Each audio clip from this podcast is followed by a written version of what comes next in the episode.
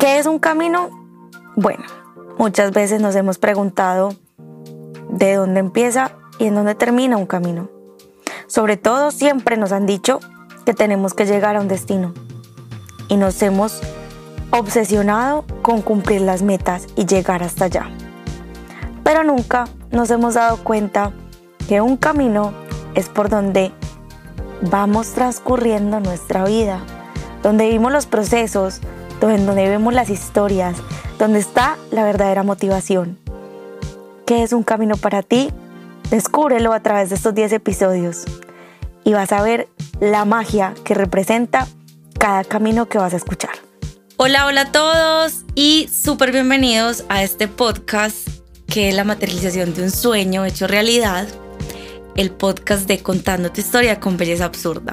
La verdad, este primer capítulo me llena de nervios, también de mucha felicidad.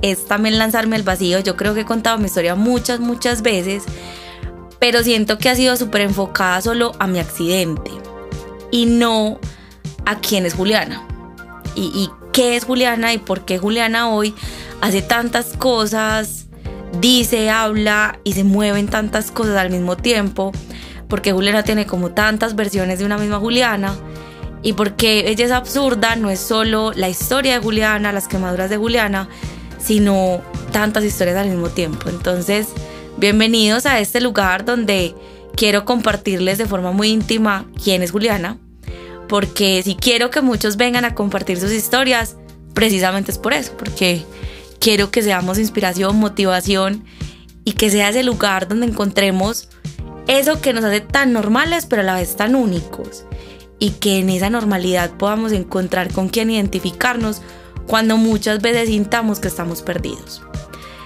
¿Por qué contar tu historia? Para mí fue la forma de sanar pero también fue la forma de reconocer, la forma de aceptar y ha sido la gran forma de vivir mi proceso de amor propio. Contar mi historia del accidente me ha ayudado a verlo con amor. Contar mi historia del accidente me ha llevado a aceptar mis piernas y a no tener pena de mostrarlas. Pero luego contar mi historia como Juliana Paucar me ha llevado a aprender de mí y de todo lo que soy pero sobre todo de todo aquello que creía que estaba mal, sobre qué es lo que ha hecho de Juliana Juliana. Entonces, ¿por dónde empezar? Pues, ¿quién era Juliana antes del accidente? Porque yo siento que muchos conocen a la Juliana después de los 25 años que pasa su accidente.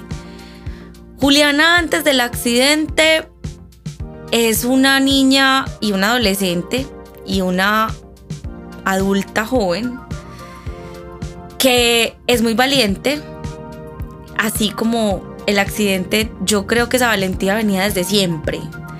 Siempre me arriesgaba, siempre tomaba la iniciativa.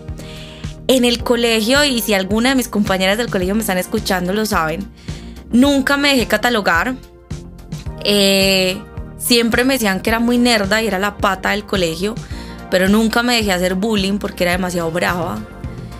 Entonces era una mezcla entre es la nerda, pero es la que nos da miedo, porque también les causaba como un poco de terror. Dado que yo era muy determinada, yo tenía mucho poder con mi palabra, yo era mujer, una mujer con mucho criterio.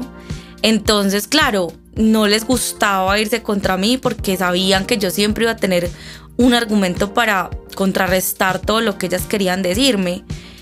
Eh, siempre he sido una persona muy decidida, eso creo que lo, lo tengo desde mi papá. Mi papá ha sido un hombre demasiado decidido. Y contando mi historia me di cuenta de eso. Créanme que mi relación con mi papá no ha sido perfecta. Y pues todos los que me siguen en Belleza Absurda saben, sobre todo que en el 2021 quedé 10 meses sin hablar con ellos. Y esos 10 meses me llevaron a, a entender todo lo que tenía de ellos. Entonces de mi papá definitivamente tengo lo determinada, lo emprendedora, lo aventurera. He sido siempre una niña muy exploradora. No me dejaban ser exploradora, pero siempre soñaba ser muy exploradora. Entonces viví en el poblado. Yo siempre digo, nací, crecí, no me multipliqué en el poblado porque fue una decisión propia. Em, estudié en San José de Las Vegas, un colegio que cae en el poblado. hice mi pregrado en EAFIT, una universidad que queda en el poblado. Pero siempre tuve un llamado, como una voz interna que me decía, este no es tu lugar. Para mí Medellín era más allá. Quienes vienen al poblado muchas veces no conocen la Medellín completa. Eh, hay muchos compañeros y compañeras que nunca ni siquiera han ido al centro de Medellín. Es una nota a quien le tenga miedo al centro de Medellín, por favor quíteselo. Pero tuve, digamos, la fortuna de tener una mezcla en mi vida porque mi papá toda la vida fue de la zona del estadio, mi mamá de la zona de Robledo. Entonces siempre me moví en barrios. Entonces era una mezcla muy divertida porque siempre me veían y quienes conocían mi casa decían, ay, vos sos millonaria, vos vives en una mansión. Pero yo nunca he tenido el prejuicio de esos límites o esas barreras invisibles que tanto nos hablan en Medellín. Para mí todos éramos seres humanos. Y para mí siempre fue como, no sé, como un llamado, como se los digo, conocer todos los barrios de Medellín, sin importar su ubicación. Porque siempre he sido muy llevada al servicio social, a trabajar con las personas, a trabajar en comunidades. Entonces el colegio trabajé pues cuando hice todo lo de la alfabetización y luego empecé a montar proyectos sociales. Entonces he trabajado en Santa Cruz, he trabajado en Manrique, he trabajado en La Aurora, he trabajado en muchos lugares que para muchas personas tienen mucho misticismo, inclusive prejuicios, y para mí son lugares mágicos llenos de, color y, y de magia y de gente hermosa de Medellín. Eso ha sido Juliana y siento que ese siempre ha sido mi llamado.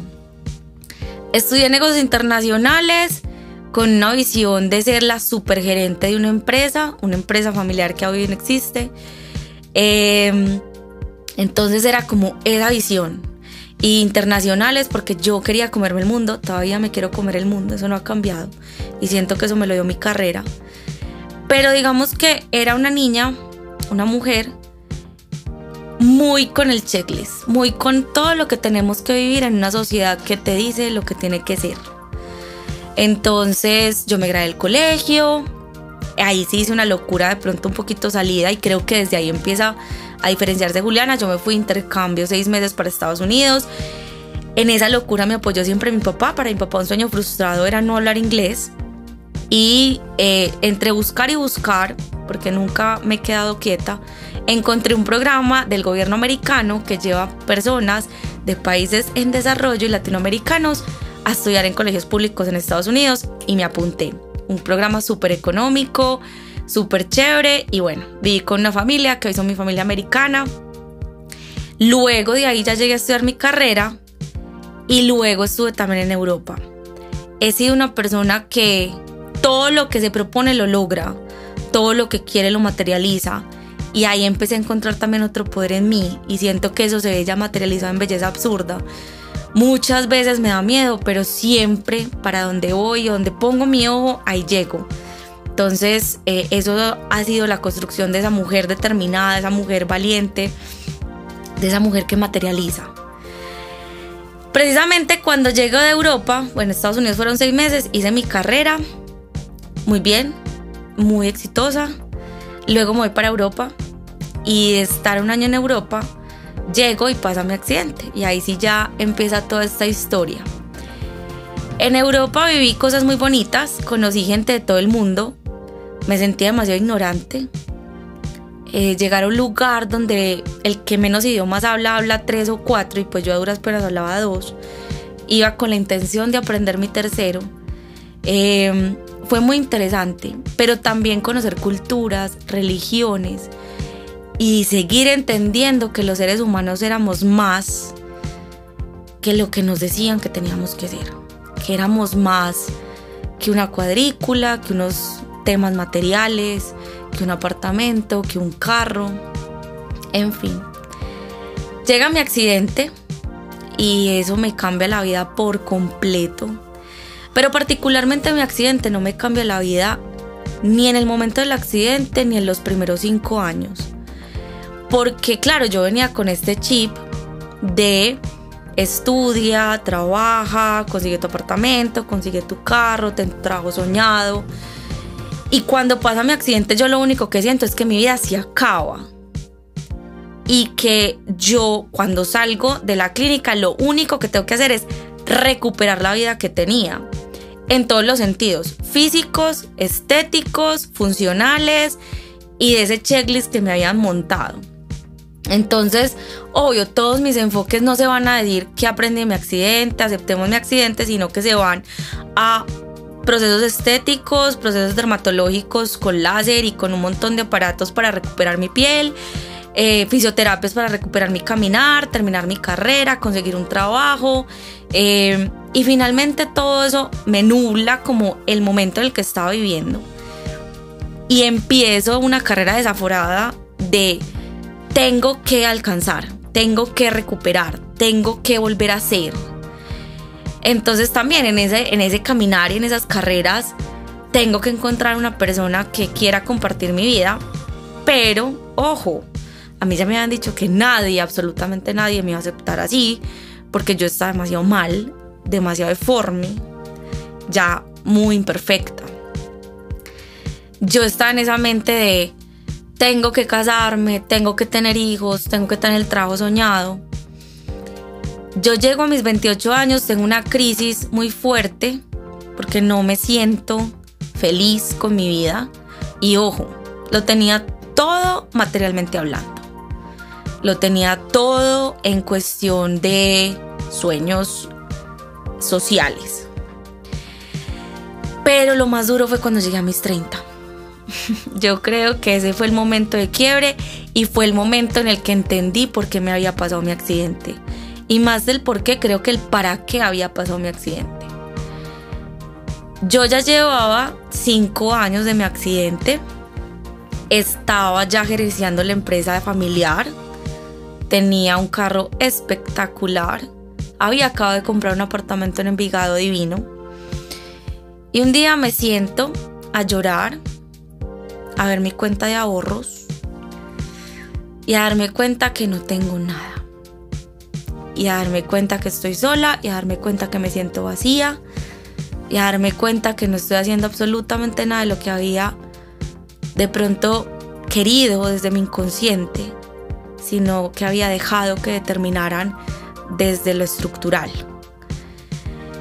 En ese momento eh, vivo un momento muy fuerte. Yo vivía sola con mi hermano. Mi hermano es una persona que como todos los seres humanos tenemos procesos y en ese momento estaba en un punto muy oscuro de su vida.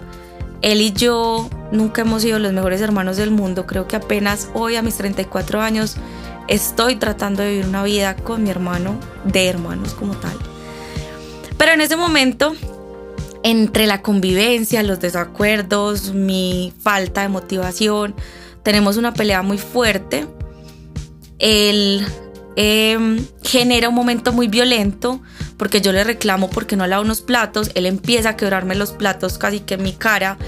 Yo le respondo tirándole esos vidrios, lo corto y su respuesta es, eh, pegarme muy fuerte, muy fuerte, donde yo me sentí demasiado vulnerable, donde yo pensé que esa mujer fuerte, valiente, determinada, que nunca se había dejado hacer bullying en el colegio, nunca le iban a pegar y pues mucho menos su hermano, ¿cierto? Y en ese momento miro hacia atrás y es donde digo no tengo nada. Tengo mis manos vacías. Tengo todo y no tengo nada y ahí hago un cambio radical. Renuncié a todo. Y cuando les digo a todo, es a todo. Al trabajo soñado, a la empresa soñada, al carro soñado, al apartamento soñado. Y ahí entiendo para qué tuve mi accidente. Ahí entiendo por qué el vacío. Y entiendo el vacío es porque me había dedicado a buscar lo que la sociedad me estaba exigiendo. Pero nunca me había detenido a entender qué era lo que yo quería hacer con mi vida. Cuál era ese propósito que me llenaba.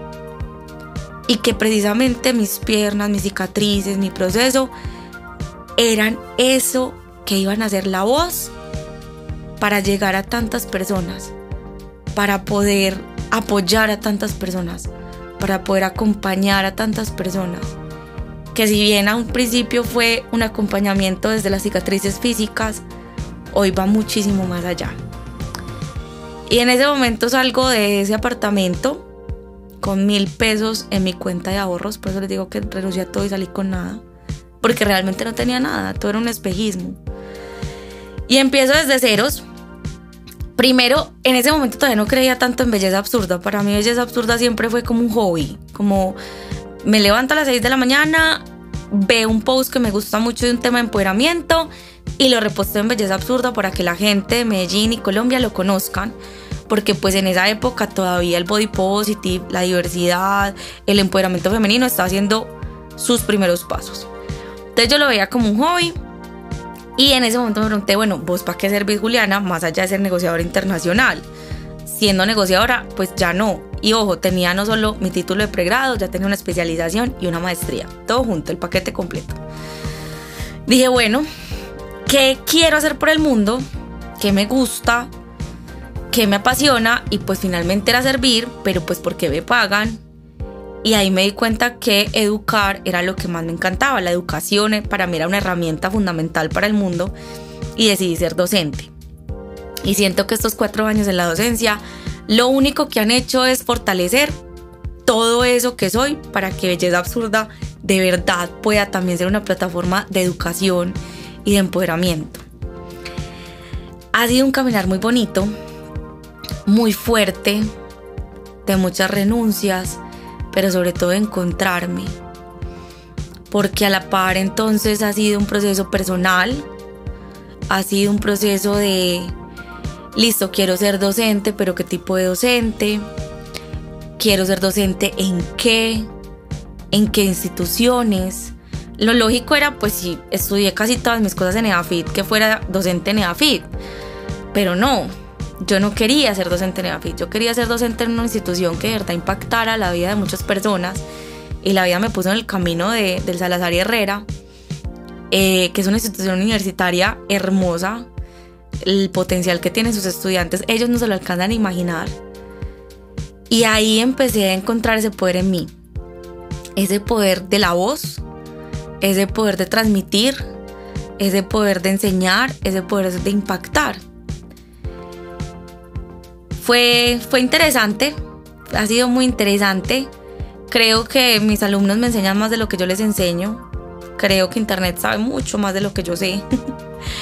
pero siento que ha sido ese caminar también de entender que el enseñar no es dar conocimiento o sobre todo memorizar información. Siento que lo que me ha dado el enseñar es entender que es un proceso donde todos aprendemos y nos alimentamos más de la experiencia que de la metodología. Y bueno, eh, ha sido un proceso de descubrirme en esos cuatro años, ya para cinco. Encontré que no quería ser más peliliza porque era una estructura social que me habían impuesto. Pero entonces quise ir más allá y quise encontrar por qué quería ser crespa, por qué soy crespa. Empecé también a buscar sobre mi familia, sobre cómo impactan. Me empecé a dar cuenta de todo el proceso que tengo desde mi relación con las mujeres, con mi familia, que es un matriarcado adicionalmente, porque todas son mujeres, mi abuela, mi tía, mis primas, mi mamá. Ha sido muy bonito poder encontrar esa esencia, ha sido duro porque pues ha sido disruptivo.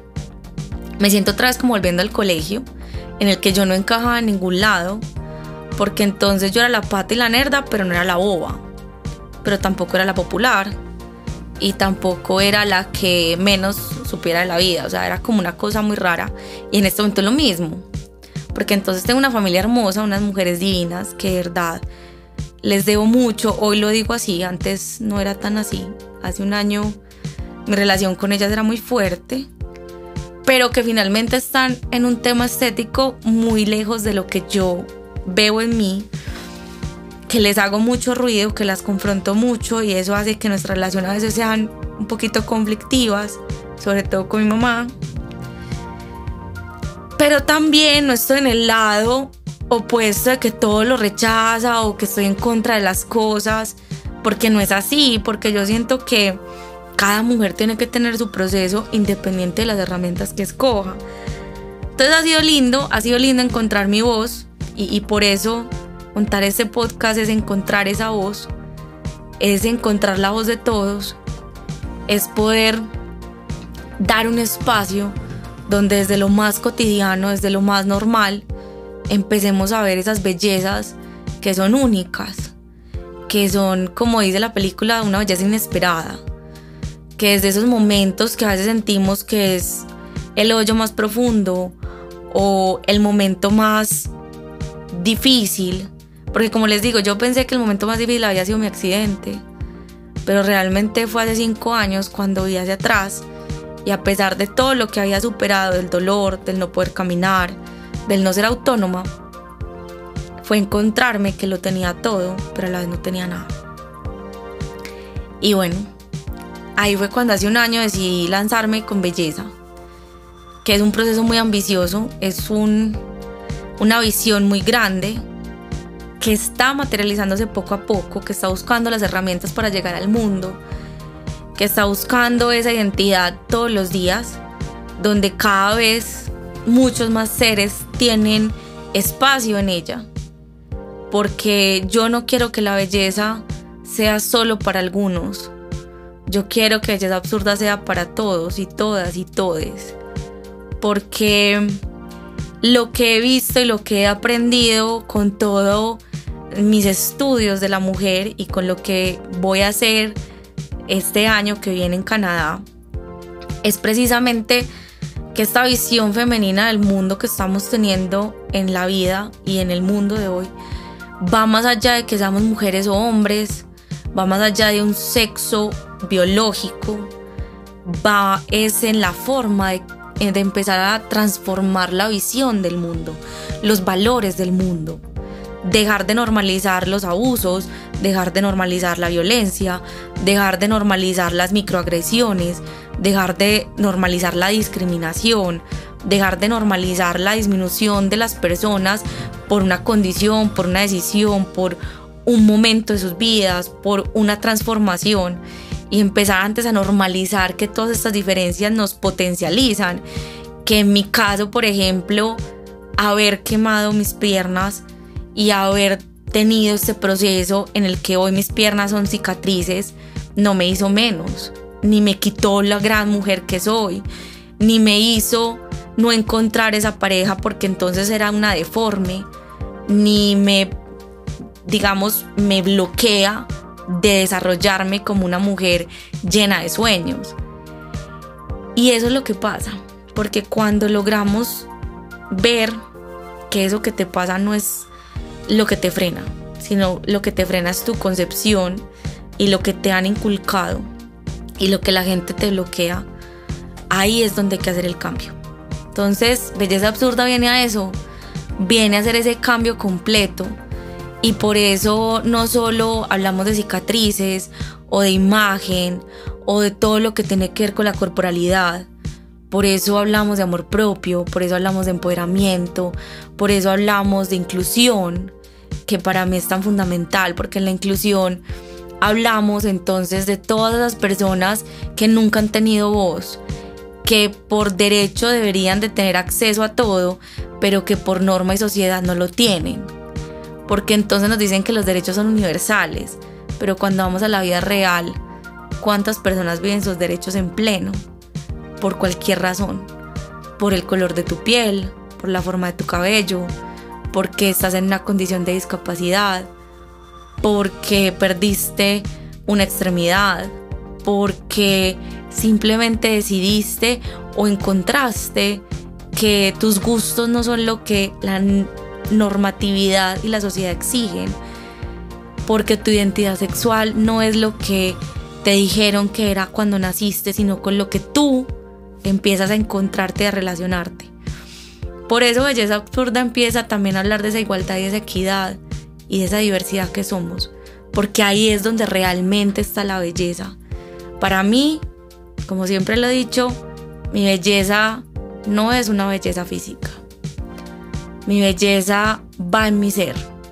Y si me piden describirme, soy una mujer con el 50% de su cuerpo en cicatrices, con caderas muy anchas, con un pelo crespo despelucado, con unos ojos con ojeras, con una piel morena, con un origen de indígena que quiere siempre encontrar y con el que se está conectando. Pero sobre todo soy una mujer decidida, determinada, soñadora, aventurera, que quiere comerse el mundo y quiere cambiarlo. Espero que esta introducción sea de verdad algo que te conecte con este podcast donde venimos a contar 10 historias, 10 historias de seres humanos mágicos y únicos, donde vamos a mostrar esa belleza absurda que cada uno tiene y donde te puedas conectar con ellos y darte cuenta que tú también la tienes. Bienvenidos a Contando Historias con Belleza Absurda.